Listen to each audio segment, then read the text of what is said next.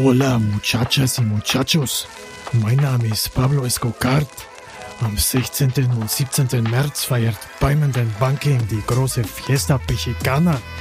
Die Payment Exchange 2023 begrüßt dich mit Themen, die sind muy bueno y interesante. Zum Beispiel, wie kommt die Payment-Branche aus der Krise und die Chancen von künstlicher Intelligenz für Zahlungsdienstleister. Sichere jetzt ein Ticket auf www.paymentandbanking.com und klicke auf das gelbe Banner.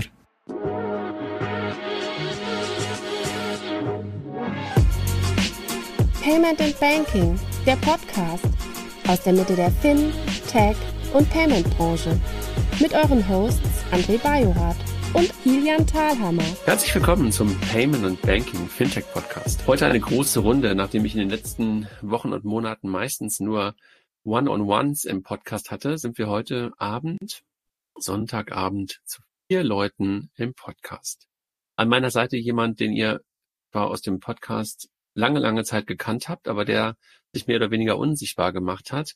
Hallo, lieber Kilian. Ist nicht so einfach, unsichtbar zu sein, aber es waren die letzten, ein Jahr ist es bestimmt her, seit ich den letzten gemacht habe. Würde ich auch sagen.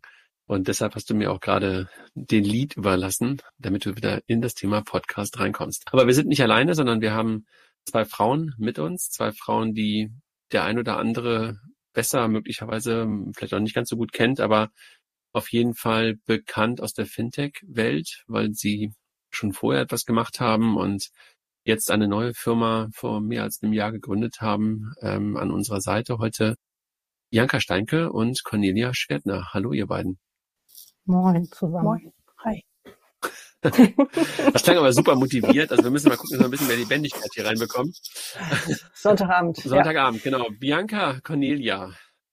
Lasst mal kurz zwei, drei Worte noch zu euch sagen. Kilian kennen die Hörerinnen und Hörer. Und vielleicht fangen wir mit dir an, Bianca, weil du, glaube ich, uns gerade im Vorgespräch schon gestanden hast, dass es deine Premiere ist, dein erstes Mal ist. Und dann das erste Mal will man sich ja immer positiv erinnern. Deshalb fangen wir auch mal kurz mit dir an. Wer bist du und was machst du und warum bist du hier?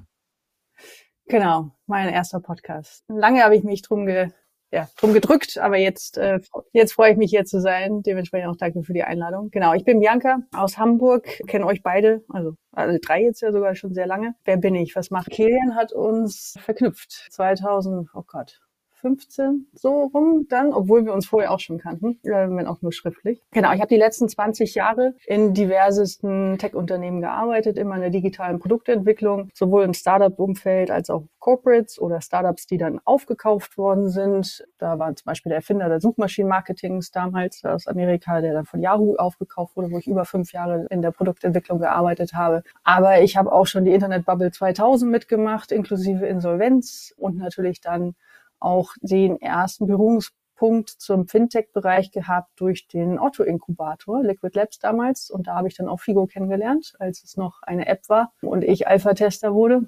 Genau, und so kam dann auch natürlich der eine oder andere Kontakt zustande in der Branche, in der ich dann auch sehr lange geblieben bin. Natürlich einerseits bei Figo später, als aber auch mal für Projekte auf die Starfinanz gearbeitet oder auch für ZDB Applied, fast zwei Jahre. Also habe auch schon, glaube ich, mindestens sechs oder sieben Jahre jetzt im Banking- und Finanzumfeld gearbeitet.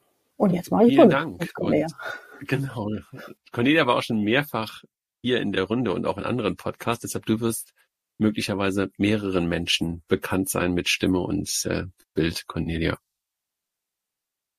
Das ist nicht mein erstes Mal, aber für die, die mich noch nicht kennen, Cornelia Schwertner, 15 Jahre jetzt inzwischen auch Erfahrung im, im Finanz- und Bankumfeld, nicht den sehr klassischen Weg gegangen, sondern ähm, am Anfang lange in der Beratung im Bereich Forensic, also Banken immer von innen gesehen, wenn nicht so schöne Dinge passiert sind oder um eben nicht so schöne Dinge zu verhindern wie Fraud, Geldwäsche und so weiter.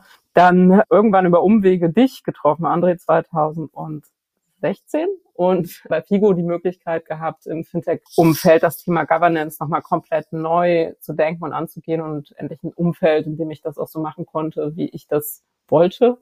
Und ähm, der ein oder andere kennt mich dann eben, weil wir sehr laut waren, auch was die ganze Lobby um PSC2 angeht. Und ich war bis ja Anfang 2021 ähm, in dem quasi gemergten Nachfolger Finit Connect, auch in der Geschäftsführung als Chief Risk Officer ähm, die letzten zwei Jahre und habe diese ganze Reise von Figo damals bis zu Philly Connect, ja, eine spannende Zeit mitgenommen und mich dann Ende 2020 entschlossen, mit Brügge ein eigenes Unternehmen aufzubauen. Genau. Und Bianca gepitcht als Business Angel, aber sie wollte mehr machen als Geld geben. Damit hast du schon den Punkt geschlagen, dass wir mit euch nicht über eure Historie sprechen wollen. Äh, möglicherweise streifen wir das an der einen oder anderen Stelle, aber eigentlich darüber sprechen wollen, was ihr jetzt macht, was ihr gemeinsam tut. Vielleicht ganz kurz vorweg gesagt, ich bin involviert bei euch. Also das, was Bianca getan hat am Anfang, nämlich als Business Angel bei euch mit einzusteigen, das habe ich auch getan. Also deshalb das vorweg gesagt. Also was tut ihr?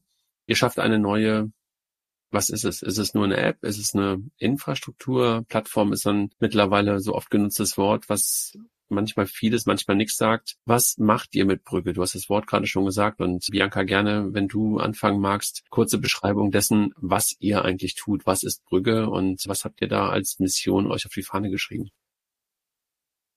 Die Mission ist Banking zum Wohlfühlen in der zweiten Lebenshälfte. Und dabei ist Brücke die Brücke zu der Hausbank, weil wir sind nämlich keine eigene Bank und auch kein neues Konto für den Nutzer. Das heißt, man verknüpft bei uns einfach seine oder die Bankkonten der Eltern und überweist und prüft Umsätze in einer halt intuitiven Oberfläche. Und bei uns erhält man automatisch auch passende Alltagstipps zu seinen Finanzen. Und unser, unser USP ist dabei, dass wir das ganz ohne Produktwerbung machen oder indem wir äh, Finanzprodukte verkaufen laufen. Das heißt, wir sind komplett neutral und unabhängig. Das Ganze funktioniert durch Open Banking. War ja auch naheliegend mit unserer Historie, dass wir uns das als erstes halt angeguckt haben und das auch als den passenden Case für uns definiert haben. So haben wir halt von Anfang an direkt Zugang zu allen Banken in Deutschland, später natürlich auch europaweit und können uns ganz auf unsere Tech-USP konzentrieren. Das heißt, wir wollen eine zentrierte und personalisierte UI und UX genau für diese Zielgruppe für Menschen, sagen wir mal ab 50 und drüber und halt diese relevanten Alltagstipps und Lerninhalte anbieten, die durch Datenbankabgleiche, durch die Umsätze und den Erfahrungen, dass wir, was wir als Profil des Nutzers abspeichern, vergleichen können, um dann das relevante Finanzwissen halt anzubieten. Vielleicht ganz kurz, das heißt, damit wir es ein, eingeordnet bekommen. Das Ganze ist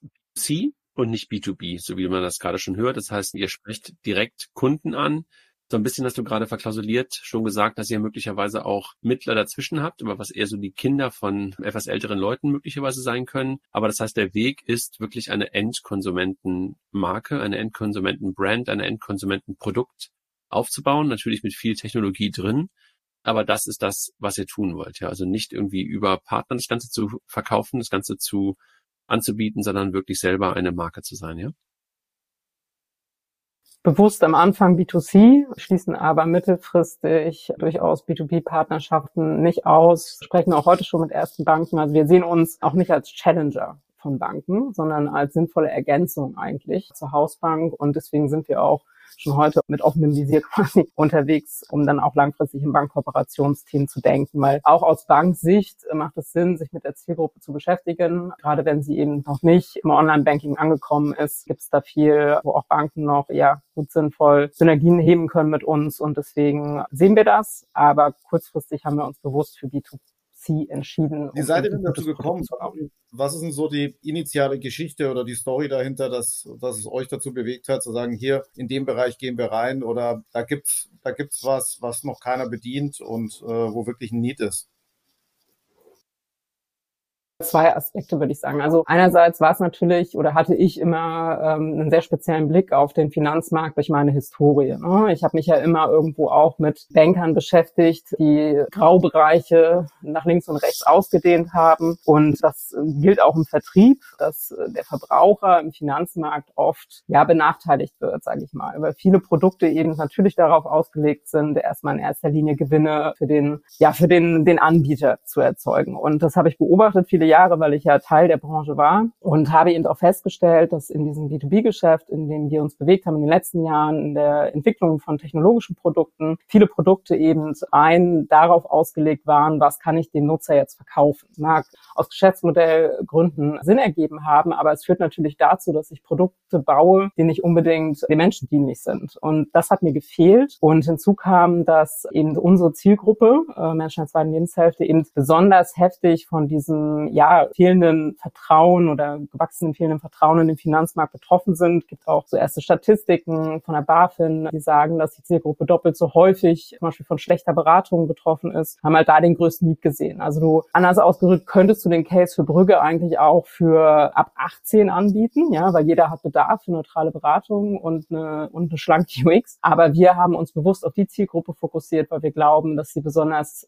hart eben von den ja auch manchmal wenig guten Vertriebspraktiken des Finanzmarkts äh, betroffen ist und wir da eben ja eine Antithese oder und ein wenn ich das höre, klingt es ja ein bisschen so nach, wir machen etwas transparenter, wir machen etwas besser, wir wollen ein bisschen die bösen Banker in ihre Grenzen sozusagen zurückbringen oder ja den, den, den Leuten mehr Transparenz darüber geben, was es ist.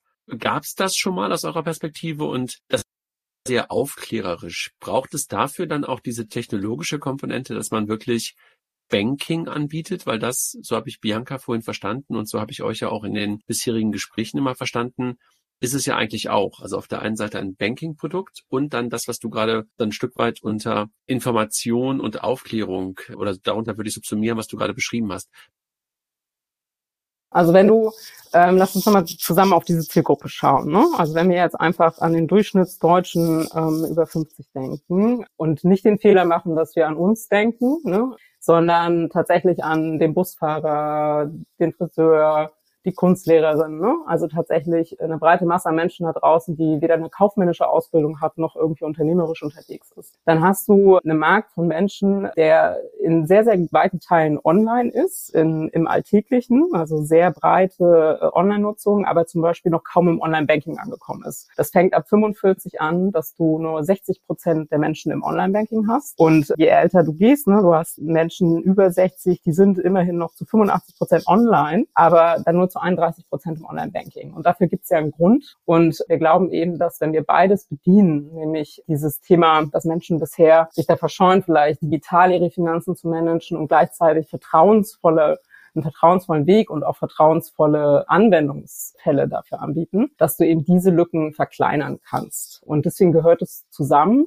Plus, um die eine Frage, die du am Anfang noch so mit reingebracht hast, zu beantworten. Wenn wir heute uns den Markt anschauen, ist eigentlich unsere größte, ich will nicht mal Konkurrenz sagen, aber da, wo wir uns mit vergleichen könnten, was diesen Beratungsaspekt angeht, eher im Non-Profit-Bereich, also eine Stiftung Warentest. Die sind aber ja weniger online und dadurch führt das dazu, dass wir eben durch das Banking wirklich im Alltag der Nutzer ankommen können, Menschen nicht auf Vorrat sich mühsam Finanzwissen anlesen müssen für den Fall, dass sie es mal brauchen, sondern dadurch, dass wir das halt technologisieren, können wir ganz skalierbar neutrale Beratung liefern in den Alltag, wo die Menschen es brauchen und eben für diese besondere Zielgruppe als besonders äh, geeignet. Jetzt habt ihr oft das Wort aufklären verwendet und jetzt gerade erst in der letzten, in der letzten Antwort so ein bisschen, bisschen das Thema Beratung. Wie seht ihr denn diese beiden Begriffe und was ist denn eher so die Mission? Also in meiner Welt wäre ja Aufklären eher so was Einmaliges, während Beraten ja durchgehend ist und sehr, sehr breiter gehen kann. Ist es ein bewusstes, bewusste Entscheidung, sich auf das Thema Aufklären zu fokussieren oder ist das jetzt eher eine, eine Wortspielerei, die in meinem Kopf stattfindet? Ich glaube letzteres. Ich weiß gar nicht, ob ich selber aufklären verwendet habe, weil wir tatsächlich, wir wollen das dauerhaft, also wir wollen eigentlich dauerhaft an der Seite des Menschen im Alltag stattfinden. Es ist kein du setzt dich einmal hin und bereitest deine Finanzen auf, sondern es ist ein dauerhaftes, einfach eine Info bekommen in dem Moment, wo ich sie brauche im Alltag. Also eine dauerhafte Nutzung eben unserer Oberfläche. Und Bianca kann vielleicht nochmal ergänzend erläutern, wie das genau funktioniert mit, mit ein, zwei Beispielen auch im aktuellen Produkt. Dann wird es anfassbarer, glaube ich.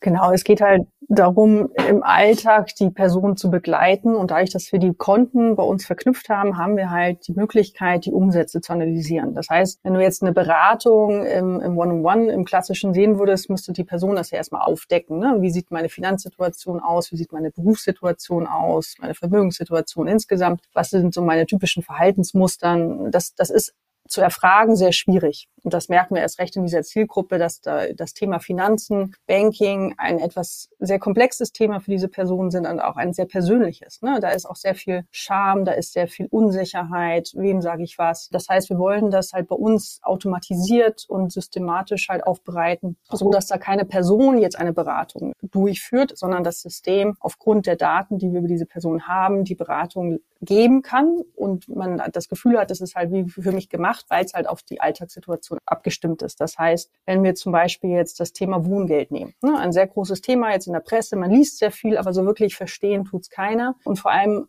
auch für viele trotzdem noch nicht irgendwie klar, sind sie überhaupt in der Lage, Wohngeld zu beantragen oder nicht. Das heißt, wir können, wenn jemand das Konto bei uns verknüpft hat, durch einzelne Faktoren einfach definieren, zu sagen, wenn das Gehalt die Rente weniger als X ist und der Kosten für Miete höher als Y, dann empfehlen wir diese Person einen Bericht oder geben diese Person einen Brüggelbericht, wie es bei uns heißt, wo wir aufklären und beraten. Für, für mich sind auch, auch das äh, Synonyme in dem Sinne jetzt und nicht unterschiedliche Themen über dir, Kilian, was das Thema Wohngeld betrifft. Also wer kann es beantragen, wo hat man neutrale Informationen, wer ne, gibt die sicherste Antwort und äh, können die Personen dementsprechend Hilfestellung geben, ohne dass wir jetzt ein Beratungsgespräch äh, brauchten dafür. Das heißt, das sind halt Automatismen, die dann bei uns greifen. Das kann auf ganz unterschiedliche unterschiedliche Ebenen funktionieren, sowohl für Risiken, auch im, im Fraud-Bereich, wenn wir merken, dass vielleicht ein Stromanbieter genommen wurde, der von der Verbraucherschutzbehörde auch ziemlich äh, als schwarzes Schaf schon deklariert ist oder Klagen laufen, da können wir auch von vornherein dann Hilfestellung geben. Das kann der Fake-Shop sein, den wir kennen aus einer Datenbank über die URL und den Namen, der auf der Überweisung dann getätigt wurde. Aber es sind halt auch viele Chancenthemen, wo wir einfach Sparmöglichkeiten aufdecken können. Das heißt, da gibt es keine Grenzen in die eine oder andere Richtung und auch kein Beratungskonzept Konzept in dem Sinne, dass wir sagen, es muss folgenden Regeln folgen, sondern es ist wirklich auf die Das wäre jetzt so ein bisschen sogar meine, meine nächste Frage. Das kann ja sehr, sehr breit werden, wenn man in, jetzt im Produkt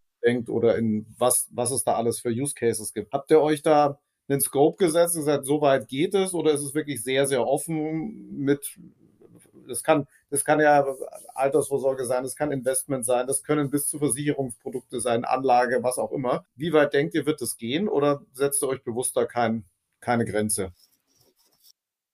Ich glaube, es ist nochmal wichtig zu unterscheiden, wen wir bedienen. Also wir, der, der Mensch ist ja auch in dieser Zielgruppe nicht irgendwie eine Persona. Ne? Und wir haben bewusst uns fokussiert am Anfang jetzt auf, auf zwei Anwendungsfälle. Der eine ist, die Mensch hat tatsächlich noch keine Online-Banking-Erfahrung. Das betrifft ungefähr ein Drittel unserer bisherigen Tester und auch Nutzer. Und die andere Gruppe ist die, die schon Online-Banking-Erfahrung hat, aber uns für einen konkreten Anwendungsfall halt spannend findet. Das eine ist diese neutrale Alltagsberatung. Das andere ist aber auch, ähm, Bianca hat es vorhin kurz angerissen, dass ich in dieser Lebensphase auch die Verantwortung für die Konten meiner Eltern übernehme in meisten Fällen, ne? weil die äh, hochalt sind, Bankvollmachten abgeben und ich dann diese Doppelbelastung im Alltag erlebe. Und das ist genau die Zielgruppe, die wir entlasten wollen, indem sie bei uns einen sinnvollen Anwendungsfall für das Thema Multibanking bekommt und wir gleichzeitig eben auch zur Alltagsfinanzsituation der betreuten Person beraten können, weil du dich ja, wenn du anfängst, dich mit den Finanzen deiner Eltern zu beschäftigen,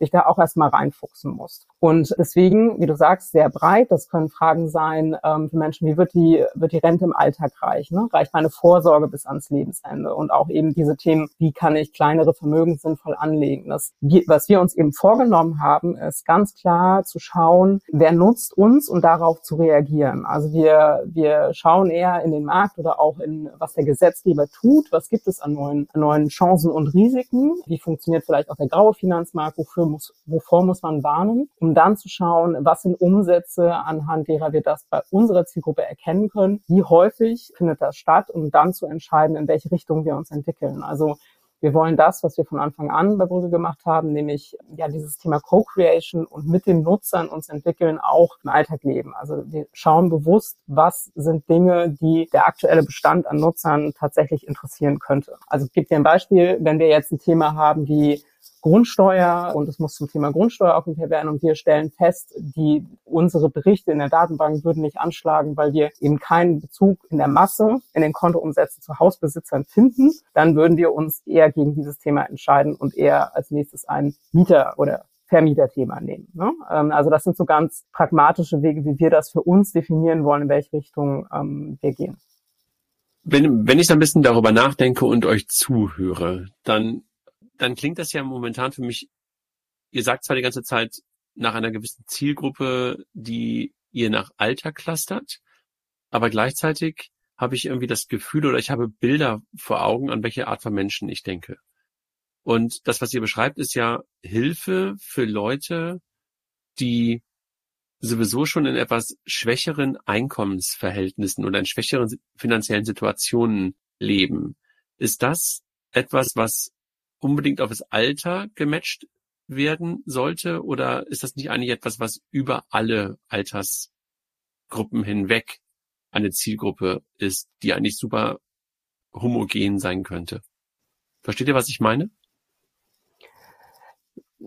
Ja, aber ich glaube, du, du hast das missverstanden, weil wir jetzt zwei, also was ich sagen wollte, ist, wir könnten uns genauso gut in eine überdurchschnittliche Richtung, also überdurchschnittliche Einkommensrichtung bewegen. Ne? Wir wollen mit dem Wissen darauf reagieren, wer nutzt uns. Und wenn wir feststellen, die breite Masse sind eher die, die weniger haben, dann würden wir natürlich auch den Beratungsfokus in die Richtung eher ausbauen. Wir können mit den Ressourcen, die wir dann in dem Moment zur Verfügung haben. Aber wenn wir feststellen, wir haben einen Haufen Hausbesitzer, eben anhand der Kategorien ihrer Umsätze, dann würden wir uns natürlich auch für diese Zielgruppe entsprechend ja, fokussieren, was Finanzwissen angeht. Und ich glaube, es ist wichtig, nochmal zu verstehen, dass diese, wir beschränken das nicht ein. Wir, wir wollen uns weder auf eine, eine gut situierte noch eine weniger gut situierte Gruppe beschränken. Und ich glaube, dass dazwischen die breite Masse das Spannende ist. Ne? Also es gibt ja sehr viele Menschen, die gerade auch, wenn sie in Rente gehen, Vermögen aufgebaut haben. Das sind keine riesigen Vermögen. Das sind eher kleinere Vermögen. Das ist so das, das Lebenswerk, sage ich mal. Und das sind nicht die oberen zehn Prozent. Das sind aber auch nicht Menschen, die jetzt an Altersarmut leiden, sondern die breite Masse liegt tatsächlich dazwischen und die halt ja einfach ihren Alltag dann auch genießen will in der zweiten Lebenshälfte und die vielleicht einfach weniger affin ist, was das Thema Finanzen angeht, dass sie jetzt nicht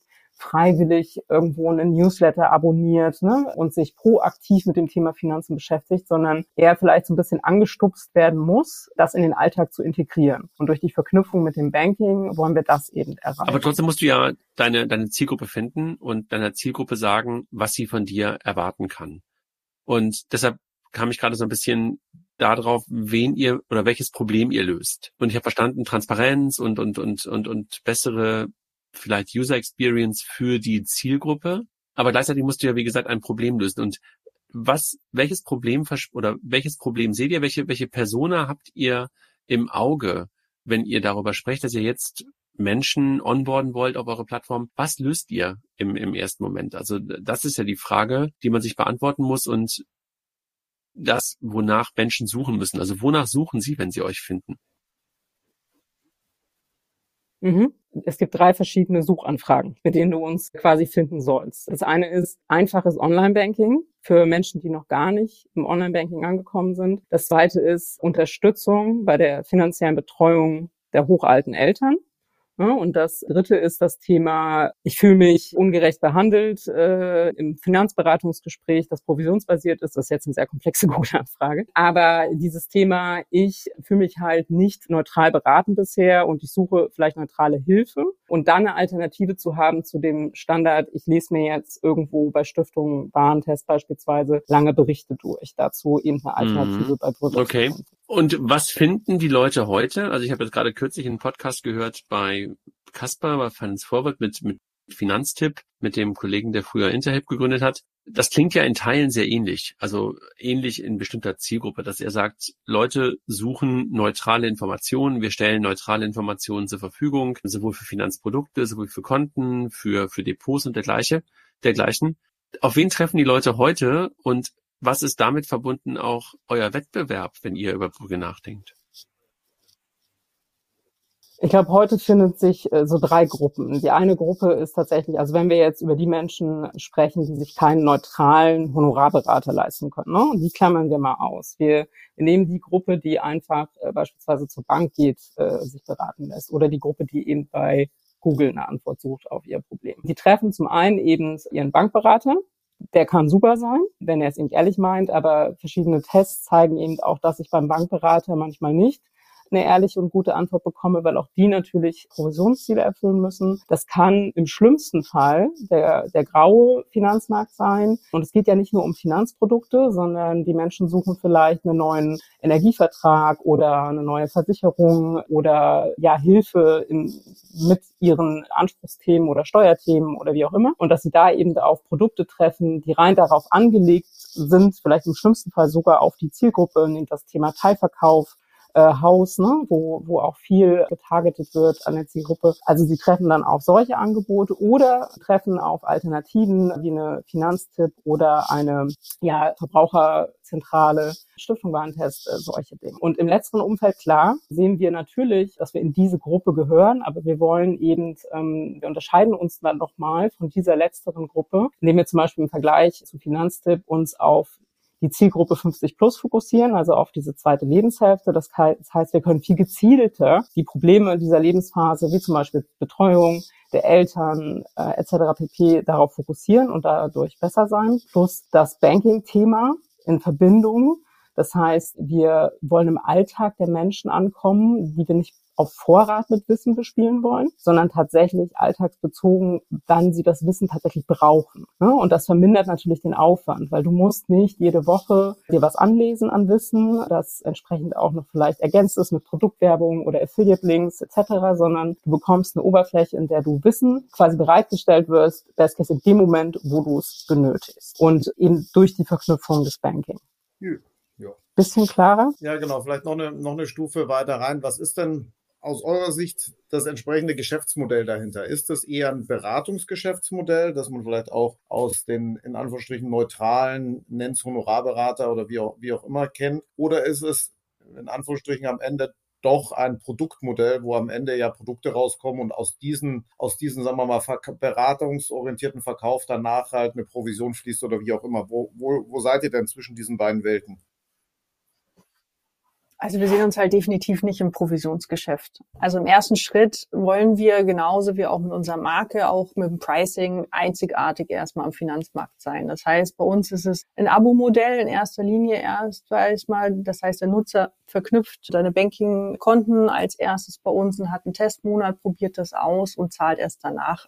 Das Interessante bei uns ist, dass es einkommensbasiert ist. Das heißt, das Preismodell ist nicht ein One-Size-Fits-All, sondern wir, wir gehen da halt stark auf das regelmäßige Einkommen. Ab vier Euro wäre das bei uns, aber halt aber auch so gebaut, dass jemand, der zum Beispiel wenig Gehalt oder Rente hat, unter 1000 Euro bei uns gar nichts zahlen muss. Das heißt, wir haben halt in den Gesprächen mit der Zielgruppe auch festgestellt, dass die Spendenbereitschaft in dem Alter steigt und uns haben auch unsere Tester immer gefragt, was Brücke kosten wird und nicht, ob Brücke was kosten wird. Das heißt, diese Zielgruppe ist nicht Freemium geprägt wie, wie die Jüngeren von uns, äh, in Anführungsstrichen. Und wir sehen halt auch einfach von vornherein, dass wir einen Mehrwert bieten und das eine Qualität hat, was auch seinen Preis verdient. Und da haben wir auch in den Gesprächen bis jetzt auch nie was Gegenteiliges bekommen. Das heißt aber auch natürlich, um das zu skalieren, brauchen wir viele Nutzer oder aber weitere zusätzliche Einnahmequellen dann auch. Das heißt, wir sehen natürlich schon auch weitere, ich will sie jetzt nicht Produkte nennen, aber irgendwie One-Off-Payment-Themen nenne ich es jetzt mal, für die ich bezahlen würde. Das kann aber auch was ganz Simples sein wie ein 1 und 1 Trainingsgruppe. Also wir haben ja zum Beispiel in, unserer Lernakademie das Thema Gruppenkurse aufgebaut und haben in den ersten Gesprächen ganz oft das Thema bekommen, dass sie gesagt haben, sie würden gerne Einzelgespräche mit uns führen bei bestimmten Themen, weil sie sich vielleicht nicht so wohlfühlen in der Gruppe und würden auch dafür zahlen. Das heißt, auch das wäre zum Beispiel ein finanziellen Einkommensmodell, was, was halt funktionieren würde. Oder aber einzelne weitere Funktionen, die wir anbieten, die anders bepreist werden. Aber letztendgültig ist, ist der erste Fokus ein ganz normales B2C-Abo-Modell, was dann auch monatlich kundbar ist für den Nutzer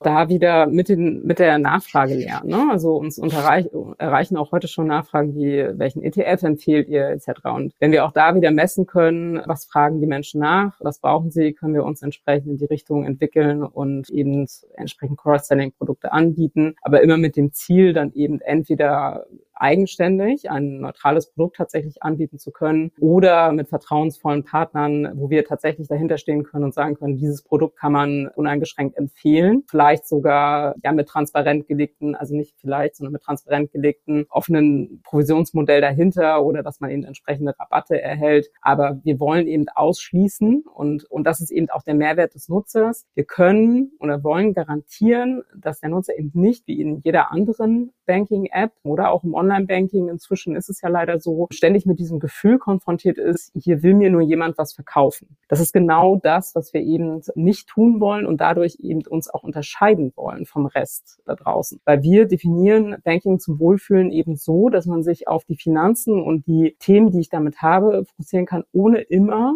wahrgenommen zu werden als ja eigentlich ja, Zielscheibe eben von, von offensiven Marketingaktionen. Und ich glaube, das ist ein ganz großer Mehrwert, auch im Vergleich. Also wenn ihr euch Bewertungen durchliest, Internet zu Banking-Apps oder auch Online-Banking, dann ist äh, mit die größte, die größte Kritik, dass eben teilweise Menschen für ihr Banking bezahlen und trotzdem noch Werbeanzeigen sich ansehen müssen. Und das ist halt etwas, wo man durch einfach die bloße Reduzierung dessen äh, schon großen Mehrwert und großen das klingt Unterschied für mich schon sehr schon sehr, äh, sagen wir mal, neutral und auch sehr berat, beratungsfokussiert, weil natürlich wahrscheinlich auch ein Fall sein kann, sagen wir mal, Kunde kommt mit irgendeinem spezifischen Problem äh, in der Regel, wird gelöst, gegebenenfalls über One-to-One -One, und danach passiert in irgendeiner anderen Stelle etwas, sei es bei der bestehenden Hausbank oder wo auch immer, und wird dann, wird dann weitergemacht. Das heißt, auch solche Fälle sind aus eurer Sicht kein Problem und, und, und unterstützen damit auch die Koexistenz zwischen der bestehenden Welt, sei es Banking oder was auch immer in dem Kontext,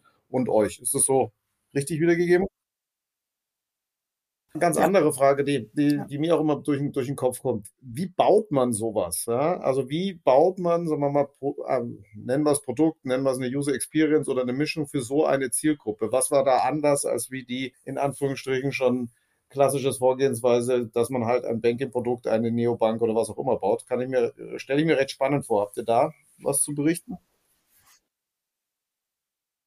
Ja, also letztendgültig ist es wie jedes andere Produkt auch gebaut werden sollte, egal für welche Zielgruppe. Dass das nicht immer in der Realität so passiert, ist ein anderes Thema. Da wollen wir jetzt nicht im Detail eingehen. Aber das Wichtigste für uns war und ist, dass wir unsere eigenen Annahmen und Erwartungen halt zurückhalten. Wir alle sind in einer Blase. Wir alle haben eine gewisse akademische und, und, und fachliche Ausbildung und könnten uns jetzt hinstellen und sagen, ich weiß, was diese Zielgruppe braucht. Das ist aber vermessen und das ist halt einfach auch nicht richtig. Das heißt, weder Cornelia und ich wussten am Anfang, was diese Zielgruppe für Bedürfnisse hat, welche Ängste und Sorgen diese Personen haben. Das heißt, wir haben da von Anfang an die Gespräche gesucht mit ersten tiefen Interviews, wirklich von, von Leuten von Anfang 40 bis, bis über 90 und einfach neutral Interviews geführt, ohne über unser Produkt zu sprechen, über ein Banking-Thema, sondern einfach darüber gesprochen, wie der Alltag ist, wenn es um Finanzen geht, ums Online-Banking geht, um Bankgeschäfte insgesamt. Und diese, diese Linie, immer mit der Zielgruppe eng im Kontakt zu bleiben,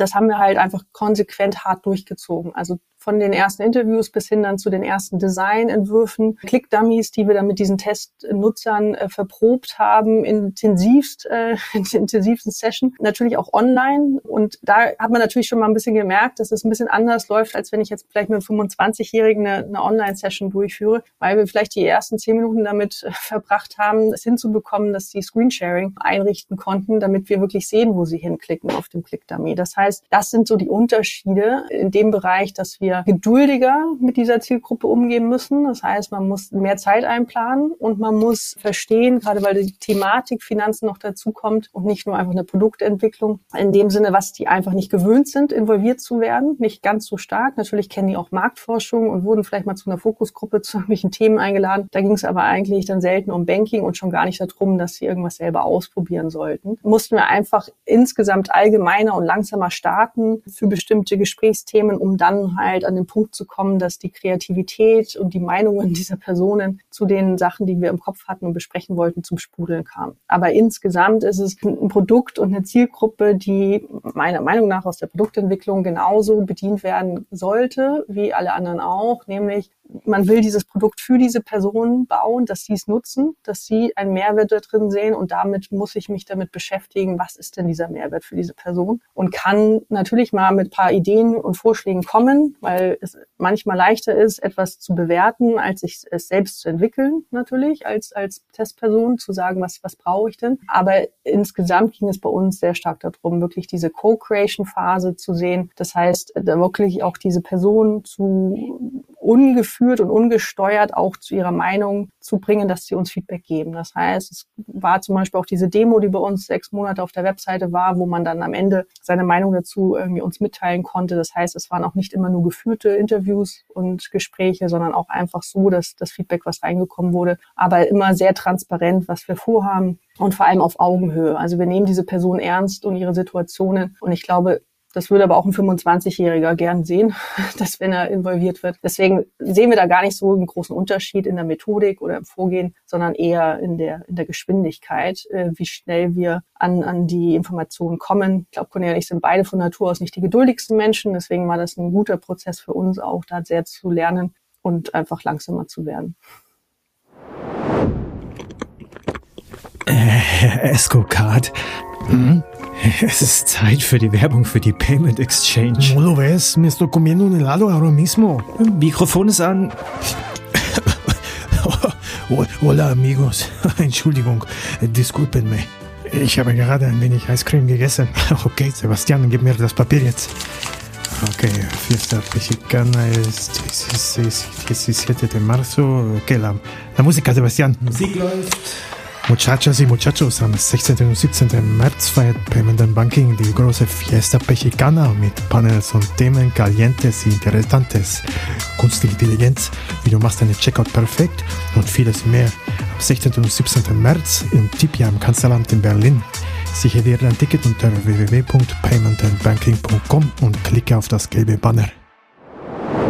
Lass uns mal ein bisschen darüber reden. Das, was ihr im Kopf habt und das, was ihr, was ihr gerade gegründet habt, ist ja ein Startup. Und Startups brauchen ja in der Regel irgendwie Anschubfinanzierung. Und um das zu tun, was man sich ausgedacht hat, was man als Vision hat, umzusetzen, möglicherweise auch nochmal kleinere Pivots zu machen, wenn man auf dem Weg merkt, aus den Gesprächen, die du auch gerade beschrieben hast, äh, Bianca, und aus den ersten Tests, dass man möglicherweise ein bisschen andere, äh, in andere Richtung laufen wollt. Jetzt schließt ihr einfach ein paar Sachen schon mal aus, also ein paar potenzielle Geschäftsmodelle, weil ihr sagt, irgendwie so vermitteln wollen wir nicht und einfach so ein paar Dinge, mit der normalerweise im Finanzumfeld häufiger Geld verdient wird, schließt ihr aus. Ihr geht auf eine Zielgruppe, die böse gesagt langsam aber sicher vor sich hin stirbt und geht auf eine Zielgruppe, die relativ weit weg von den meisten VCs ist. Wie klappt das? Weil das ist ja wahrscheinlich in irgendeiner Art und Weise schon ein, eine Firma, die dann doch Venture Capital benötigt wie reagieren VCs darauf, dass ihr relativ hart sagt, was ihr nicht tun wollt? Weil ihr das irgendwie nicht für, ob das ethisch ist oder aber jedenfalls nicht für moralisch haltet. Und dass ihr auf eine Zielgruppe geht, die jetzt normalerweise nicht unbedingt im Fokus der meisten VCs ist.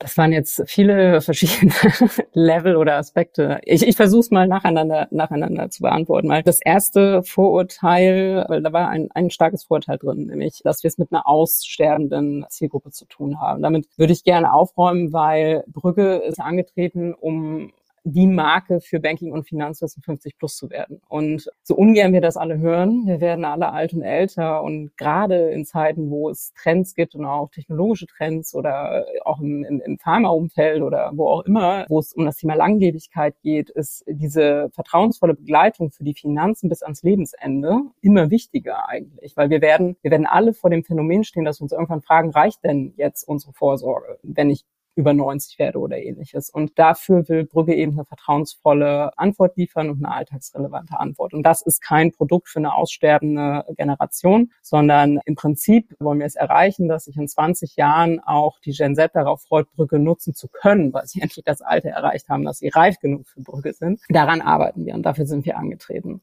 Ich glaube, in der aktuellen, wir sehen es ja auch gerade im aktuellen allgemeinen Fintech B2C Funding Umfeld, ist gerade super, super schwierig. Und ich glaube, und das merken wir auch, dass wir mit Brügge da insofern herausstechen, weil wir eben anders sind. Also wir sind nicht ein Standard Fintech B2C Produkt. Und wenn Investoren das erkennen, weil sie eben zum Beispiel auch über ihre eigene Verhaltensweisen und auch über ihre eigene Bubble hinaus diese breite Masse sehen, sich, sich die Zahlen des Marktes Marktes anschauen, den wir bespielen wollen, dann ist das eigentlich ein relativ selbsterklärender Case. Ja, weil gerade die Tatsache, dass wir Dinge anders machen wollen, dazu führt, dass wir zum Beispiel kürzere Payback-Periods haben, dass wir schneller an Rentabilität denken. Also alle diese Themen, die in den letzten Jahren im Fintech B2C-Umfeld gerade auch von VCs ja als Lernkurve genommen wurden, dass wir Cases brauchen, die schneller eben in eigene Finanzierbarkeit kommen das kann ein Vorteil für uns sein, dass wir so eine Alternative eigentlich zu diesem Standard-Case darstellen. Deswegen müssen wir den, den VC-Markt nicht fürchten. Passt jeder VC zu uns? Jein.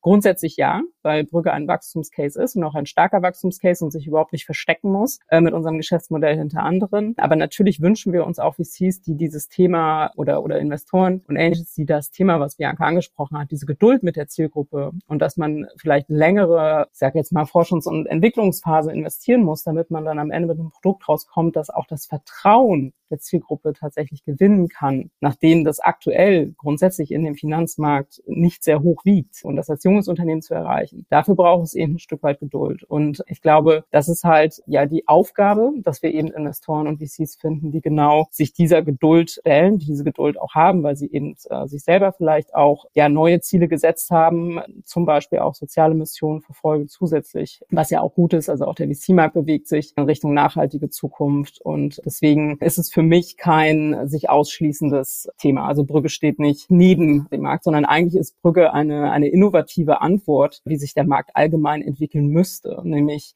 weg von reinen profitorientierten Wachstumscases hin zu sinnvollen Geschäftsmodellen, die einen Mehrwert haben, einen gesellschaftlichen, sei es einen ökologischen, sei es einen sozialen Mehrwert, damit wir eben auch die Herausforderungen unserer Zeit überwinden, auch als Markt insgesamt verstehe ich, aber du hast gerade einen wichtigen oder ein, ein, ein, ein Wort gesagt und du hast das Wort müssten gesagt und das ist ja mal so ein bisschen der Konjunktiv. Siehst du das heute schon so? Also ich meine, dass man sich das wünscht, dass Wagniskapital auch nachhaltiger investiert wird, dass Wagniskapital bewusst auch in solche sehr großen, sag mal, Lücken, Nische ist der falsche Begriff, ist mir schon klar, dass das halt eine wachsende, wenn ich bleibe auch bei meinem Wort trotzdem aussterbend, weil letztendlich ist es ja schon äh, so, dass man halt gegen Ende dann irgendwann dann doch vergisst. Also du willst die Leute ja dann schon auch bis zum Ende begleiten. Dass das ist, aber seht ihr das heute schon, dass sich der Markt jetzt gerade auch möglicherweise von der Krise geschüttelt in diese Richtung entwickelt?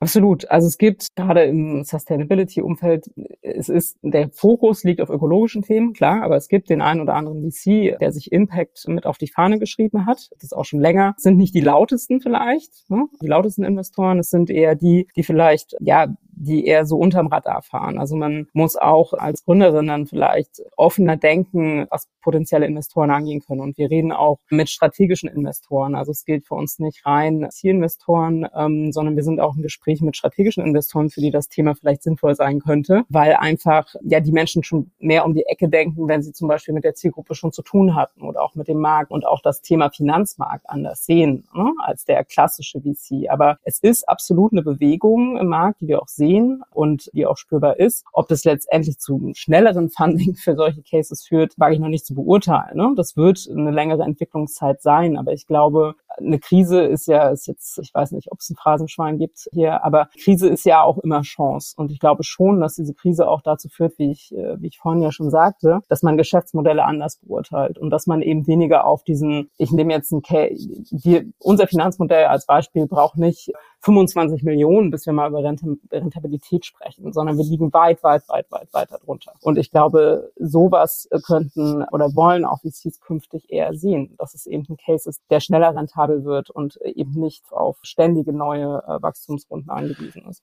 Verstanden und äh, ich teile ja mit euch, dass ich, dass ich mir das auch noch viel, viel mehr wünschen würde und äh, dass es in diese Richtung geht. Lass mich noch eine Frage daran anschließen, die damit einhergeht, was ihr beide vorhin gesagt habt, dass ihr Alltagsrelevanz schaffen wollt. Und ich erinnere mich daran, dass wir diesen Begriff auch immer wieder mal benutzt haben in unserer Figo-Zeit, den ich auch für super relevant halte, wenn du halt gerade ein B2C-Produkt bauen willst. Aber ist es nicht so, dass diese Zielgruppe, die schon ein bisschen älter ist, und wir kennen das ja möglicherweise auch von uns selber ein bisschen, sich schwer tut, ihre Behaviors zu verändern und ihr relativ viel von denen erwartet, dass sie etwas ändern sollen, an die, dass sie sich gewöhnt haben, auch wenn ihr sagt, sie sollten sich lieber mal das teilweise abgewöhnen? Also ist dieser Behavior Change der Nutzer in dem Alter noch möglich, Bianca?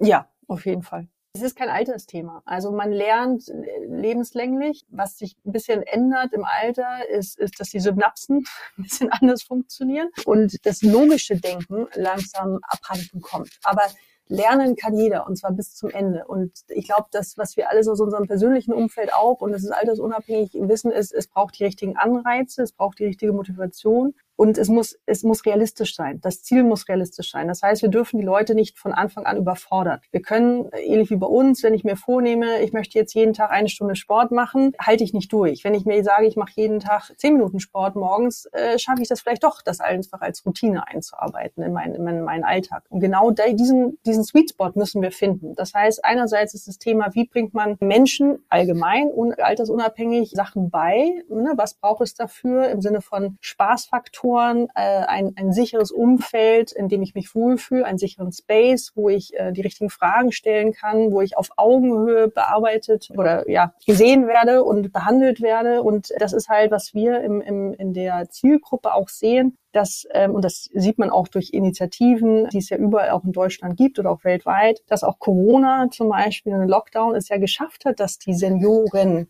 nenne ich es jetzt mal Senioritas, schaffen, Zoom-Calls mit den Enkeln zu machen. Ne? Dass sie auf einmal ein Smartphone und WhatsApp bedienen, dass sie Online-Games spielen, dass es, ne, was auch immer ist, äh, Sprachen auf einmal lernen durch, durch eine App. Und all das Thema können wir im Finanzen genauso an den, an den Menschen bringen. Häppchenweise, aber halt genau, dass es halt nicht darum geht, zu überfordern, dass man auf Vorrat lernen muss und ganz wichtige Sachen studieren muss, bis man an den Punkt kommt, wo man sagt, aber das betrifft mich doch gar nicht. Und deswegen arbeiten wir halt so stark auf diesem Personalisierungskonzept und diesem Alltagskonzept zu sagen, wir geben dir die Information in dem Moment, wo du sie brauchst oder wo sie für dich relevant sind. Aber als Digitalmentor sind ja Digi äh, Cornelia auch und ich unterwegs und jemandem ein Smartphone beizubringen, ist genauso gemacht mit jemandem 80-Jährigen wie mit einem 16-Jährigen. Das ist nur eine andere Art und Weise, ne? Ähm, wie man wie man das vermittelt. Eine andere Sprache, eine andere ja, Motivationsebene im Anführungsstrichen und vor allem eine starke Reduzierung auf das, was wirklich relevant ist. Und das mag komplett unterschiedlich sein pro Person, was, was am Anfang ist. Das heißt, ich bringe nicht der Person gleich Instagram bei, sondern erstmal darüber überhaupt ein Foto zu machen ne, äh, mit der Kamera. Und dann schrittweise irgendwie finden die Spaß an Themen und dann wollen sie auch irgendwann diese Fotos teilen. Ne? Also deswegen sind meistens unsere Eltern auch besser in WhatsApp als wir oder in, in, in anderen Channels unterwegs und können irgendwie WhatsApp-Status-Nachrichten irgendwie da verfassen und Bilder reinstellen, was ich bis heute nicht kann, weil sie einfach äh, da irgendwie dann ihren Spaß dran finden. Und das Gleiche wollen wir halt für Finanzen und Bankthemen genauso erreichen. Wenn wir nochmal über die Anreizstruktur jetzt der Brüggenutzer nachdenken, ne, dann, also wenn wir immer diese zwei Gruppen erstmal unterscheiden zwischen, ich bin noch gar nicht im Online-Banking angekommen und ich bin da schon und sehe einen Mehrwert bei Brügge. Nehmen wir die, die noch nicht im Online-Banking angekommen sind. Wenn ihr euch die Statistiken anschaut, seit 2010 hat jede dritte Bankfiliale geschlossen. Das allein ist ja schon eine hohe, ne, der Markt hilft uns quasi, weil er uns eine hohe Anreizstruktur da äh, liefert, dass Menschen sich verändern müssen. Also sie sehen den Need, sich zu verändern und wir sprechen ja auch mit vielen Menschen, die da noch nicht sind und, und versuchen zu verstehen, warum sie noch kein Online-Banking machen. Und von dieser Gruppe gibt es wiederum eine Teilgruppe, die das längst erkannt hat, dass sie es gerne machen würde. Ne? Ähm, sie sucht halt nur einen sinnvollen oder auch einen Weg, der auf sie angepasst ist. Und das One-Size-Fits-All Online-Banking der Hausbank ist es vielleicht nicht. Und für diese Menschen bieten wir eben eine Alternative, indem wir sie schrittweise mitnehmen. Und die andere Gruppe, beziehungsweise auch für diese Gruppe, ist ja dieser zusätzliche Anreiz, ich mache das jetzt und bekomme quasi als Belohnung diese neutrale Beratung obendrauf und habe einen echten Mehrwert, weil ich hier und da vielleicht mal was spare ne, ist dann eben auch echt so ein Trigger, sich zu überlegen, endlich, endlich bringt mir vielleicht Online-Banking auch noch einen zusätzlichen Mehrwert, der mich jetzt äh, wirklich antreibt, das anzugehen, das Thema. Es gibt aber auch im Alltag einen Haufen Themen, wo Menschen plötzlich auffällt, oh verdammt, mein Partner hat sich die letzten Jahre immer um die Finanzen gekümmert. Ich muss das auch mal hinkriegen, wenn gerade ne, im Alter, wenn mal krankheitsbedingt die Person ausfällt, bin ich äh, ziemlich ja auf mich allein gestellt und weiß noch gar nicht, wie das geht. Also diese eigenen Anreize sind da. Wir müssen sie nur im richtigen Augenblick diese Impulse eben nutzen, damit die Menschen sich von uns dabei begleiten lassen. Und die andere Gruppe, die heute ganz gut klarkommt, sage ich mal, in ihrem Online-Banking, die wird eher auf Brügge aufmerksam, weil sie zum Beispiel zusätzlich zum jahrelang geübten Online-Banking bei der eigenen Bank noch jetzt das Konto des Vaters oder der Mutter übernehmen muss und sich auf ein neues Online-Banking zusätzlich einlassen muss. Und das sind Belastungen, die ja, wie du selber sagst, im Alter dann schwieriger werden. Und da wollen wir eben dann Entlastung bieten, indem man in einer Oberfläche eben äh, diese verschiedenen Konten betreuen kann und dann eben auch vermeiden muss, dass die Person sich mühsam durch dieses Zahlenberg frickelt, sondern dass dass wir eben dabei begleiten und unterstützen. Und da sind ganz anfassbare Anwendungsfälle, wo Menschen eben äh, eigentlich sich selber ja was Gutes tun, sozusagen, durch eine Entlastung und deshalb auch eine Anreizstruktur gegeben ist, entsprechend sein Verhalten zu ändern. Seht ihr denn Parallelen zu den, jetzt mal ein bisschen auf den Fintech-Markt geguckt, zu den Aktivitäten, die, sagen wir mal, im Kinder-Teenager-Bereich stattfinden? Also dieses nennen wir es Verticals, sagt der da sind manche Sachen ähnlich, auch wenn wir eher, sagen wir mal, am Anfang der Lebenszeit und nicht am Ende uns befinden. Und kann man da auch aus eurer Sicht das lernen draus, wie die agieren und was da funktioniert und was nicht? Würde es maximal auf unsere Persona begrenzen, die wir eher sekundär im Blick haben. Das ist für uns diese hochalte Persona, die schon Bankvollmacht abgegeben hat. Das kann man ein Stück weit damit vergleichen, dass man sich wieder in ja, einer Art Betreuung befindet. Ne? Also die früher die Betreuung, die man als Kind erfahren hat durch die Eltern, wird eben dann auf die Kinder übertragen, wenn ich mich selber unwohl fühle, Bankgeschäfte auszuführen äh, oder selber nicht mehr fit genug dafür fühle. Das kann man vergleichen, also indem man auch eben vielleicht äh, schaut, wie haben andere das gelöst. Wir haben aber durch unser Tandem-Banking, was wir in der Planung haben, das heißt, wir wollen langfristig ermöglichen, dass hochalte Menschen auch einen noch vereinfachteren Zugriff auf Brügge erhalten, also die, die äh, betreuten Eltern und so eine Art digitalen Kontoauszug, in dem sie selber aber nichts, ich sag mal, falsch machen können, keine Überweisung auslösen können, ja, keinen Datenverlust erleiden können oder ähnliches, weil sie selber nur quasi Read-Only-Access haben. Und das könnte man ein Stück weit vergleichen, vielleicht mit dieser Kinderbetreuung, aber es ist eine andere eine andere Zielsetzung vielleicht, weil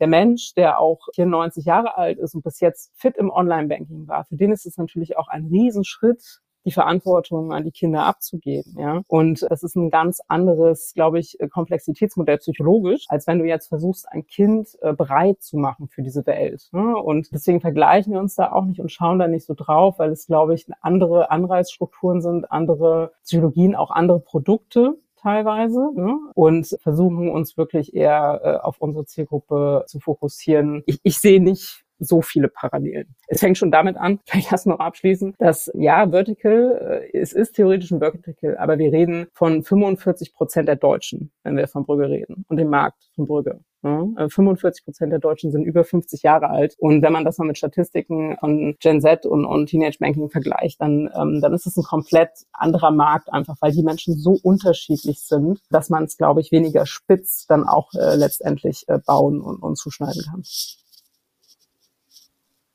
Kilian, beantwortet deine Fragen? Ja, ja, soweit, soweit, soweit schon. Also so von ist, ist ja sowas, was so, so ein bisschen am recht früh im Kopf, in den Kopf schießt, weil man ja auch auf der auf der Teenage-Zielgruppe ja dieses Indirekte hat. Da spielen ja die Eltern mhm. auch noch eine gewisse Rolle. Gut oder schlecht ist eine andere Frage, aber das hat man ja ab einem gewissen Alter auch, ja, wo dann die Kinder für die Eltern und am Anfang ist es umgekehrt. Deswegen habe ich da, sagen wir mal, aus der User Experience oder aus der User-Sicht ein, zwei Parallelen, deswegen hat mich die Sicht interessiert ich stelle mir die Frage halt auch, wie man halt Sales macht in dem ganzen Spiel, in dieser Zielgruppe. Und ich glaube, das unterscheidet sich wahrscheinlich komplett davon, wie viel Eigenverantwortung man für das ganze Thema noch hat und welches Problem halt, wie gesagt, gelöst wird. Das habe ich ja vorhin schon mal kurz gefragt. Also was ist das Problem, was ich wirklich löse? Also Tandem Banking hat von jeder ja vorhin schon mal angesprochen. Das geht ja eher in diese Richtung, wo auch Kinder unterwegs sind. So, Kilian hat auch ein Behavior am Freitagabend, äh, am Sonntagabend. Das ist um 19 Uhr Abendessen. Deshalb verlässt ihr uns jetzt, glaube ich, jetzt gleich. Aber wenn ihr mögt, spielen wir noch ein kurzes Spiel hinten dran und möglicherweise habe ich dann auch noch mal eine Frage im Anschluss da dran. Aber Kilian, du kannst uns ja schon jetzt verlassen und äh, guten Appetit. Danke euch, ich klinge mich auch. Euch aus. Ich, euch noch einen schönen Abend. Guten Danke. Appetit. Ciao, ciao. Also, ciao okay. Ich würde ganz gerne ein Spiel mit euch spielen und ich habe euch das auch schon gesagt und vielleicht habt ihr das auch schon mal gehört im Podcast. äh, machen wir seit ein paar Folgen, ähm, wenn, wenn ich dabei bin. Und das ist dieses ähm, Entweder-Oder-Spiel oder Hund- oder Katze-Spiel, kann man es auch fast nennen, was Jochen bei Alles gesagt ins Leben gerufen hat im Podcast und wir haben uns davon inspirieren lassen, natürlich ein bisschen Fintech, äh, Banking und Payment lastiger. Und ihr habt euch, weil ich euch im Vorfeld gefragt habe, darauf geeinigt, dass ihr abwechselnd ähm, antworten wollt auf die, sind glaube ich nur 230 Fragen. Ich weiß nicht, wer von euch beiden anfangen möchte. Äh, Kollege darf anfangen. Aber wir wechseln uns, wir wechseln uns ab in den Fragen, ne? Habe ich das richtig ja. verstanden? Ja, ja, ja, ja. Wegen der Synapsen und so. Es geht okay. darum, schnell zu sein ja. und mhm. keine großen Diskussionen und äh, weiter wird nur in Ausnahmen akzeptiert. Hund oder Katze? Hund. Cash oder Karte? Karte. Angestellter oder Entrepreneur? Entrepreneur. Konzern oder Startup? Startup.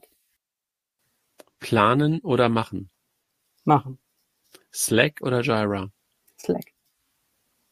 BaFin oder SCC? BaFin. EZB oder FED?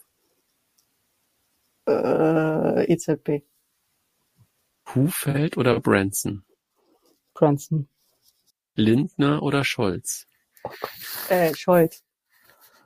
Altmaier oder Habeck? Habeck. Giro oder Debit? Debit. Debit oder Credit? Debit. Bar bezahlen beim Kartenverweigerer oder nächstes Taxi nehmen?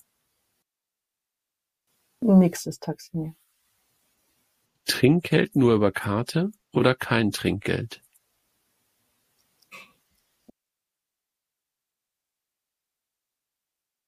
C. Trinkgeld nur, ja, ich löse das anders. Äh, Trinkgeld äh, über Karte. Tap oder Swipe? Äh, Tap. iOS oder Android? Super schwierig. Äh, beides. Das, da, da nehme ich mir die Ausnahme. SMS oder WhatsApp? Leider WhatsApp. Apple Pay oder Karte? Karte. Sparen oder anlegen? Anlegen. ETF oder aktiver Fonds? ETF. Aktien oder Krypto? Aktien. Bitcoin oder Altcoins? Altcoins. Kunst oder NFTs? Kunst. DeFi oder Sefi? Sefi. Hoddle oder zocken? Was war das erste? Hoddle oder zocken? Äh, zocken. Berlin oder Hamburg? Hamburg. Hamburg oder Frankfurt? Hamburg. Hamburg oder London? Hamburg. Europa oder USA? Europa. Sparkasse oder Neobank? Sparkasse. Filiale oder Web? Web. Direct Broker oder Neo-Broker? Direct. Robo oder Selbstentscheider? Beides. Vergleich oder Berater? Brügge. Multichannel oder was denn das? Multichannel. Scalable oder Trade Republic? Ah, das ist fies. Äh, Scalable. Thelen oder Klöckner? Klöckner. Revolut oder N26? N26. N26 oder Tomorrow? Tomorrow. Rad oder Auto? Rad. Rad oder Bahn? Rad. Vorne links oder hinten rechts? Äh, vorne links. Tesla oder VW? Oh Gott, äh, VW. VW oder Audi?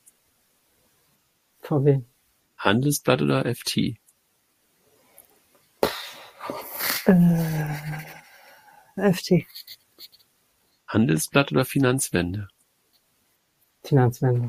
Gar kein Geld oder strategischer Investor? Äh, strategischer Investor. Bei Rot oder bei Gelb? Bei Gelb. Rot oder Grün? Grün. Schwarz oder Rot? Rot. Buy Now, Pay Later oder Kreditkarte? Bin ich dran? Achso, sorry, Kreditkarte. PayPal oder Kreditkarte?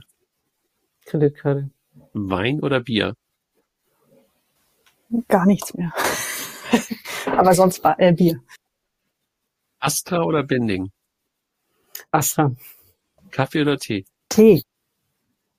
Hafer oder Kuh? Kuh. Kuh oder Soja? Äh, Soja. Papier oder iPad? iPad. WhatsApp oder SMS? Hatte ich schon. Bleib leider bei WhatsApp. E-Mail oder SMS? E-Mail. Text oder Sprachnachricht? Text. Office oder Google?